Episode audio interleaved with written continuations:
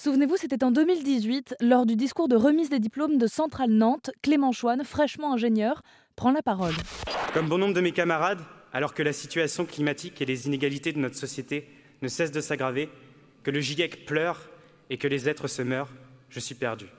Incapable de me reconnaître dans la promesse d'une vie de cadre supérieur, en rouage essentiel d'un système capitaliste de surconsommation.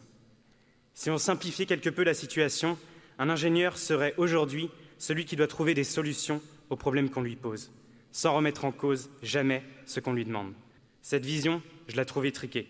Évidemment, j'aime trouver des réponses, mais il m'apparaît primordial de comprendre les questions, une vidéo qu'il a publiée sur euh, sa page YouTube. Un discours qui est devenu viral parce qu'à l'époque, il est l'un des premiers à parler devant sa direction lors de la remise des diplômes de transition écologique, de questions de sens, du GIEC, des enjeux environnementaux. Et il sera suivi, on le sait, quatre ans plus tard, en 2022, par les élèves d'AgroParisTech. Des nouveaux ingénieurs qui veulent faire bouger les choses et qui le font, si l'on en croit donc cette nouvelle option qui a été lancée il y a moins d'un an à Centrale Nantes, justement.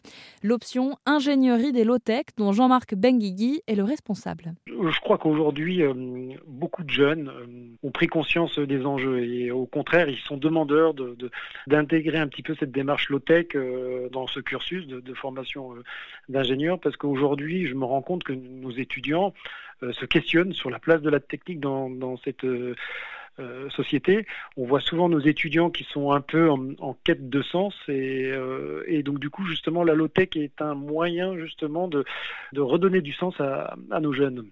Hein, donc euh, on n'a qu'une planète et donc du coup aujourd'hui le rôle pour moi de, l'ingénieur c'est de proposer des solutions euh, qui intègrent euh, les limites planétaires et tous ces enjeux autour du, réchauffement climatique et, environnementaux. Et d'ailleurs, ça intéresse de plus en plus d'entreprises. C'est ce que m'a confié Jean-Marc Benguigui, le responsable surpris du nombre de sollicitations qu'il a reçues depuis le lancement de cette option ingénierie d'Elotech il y a moins d'un an à Centrale Nantes.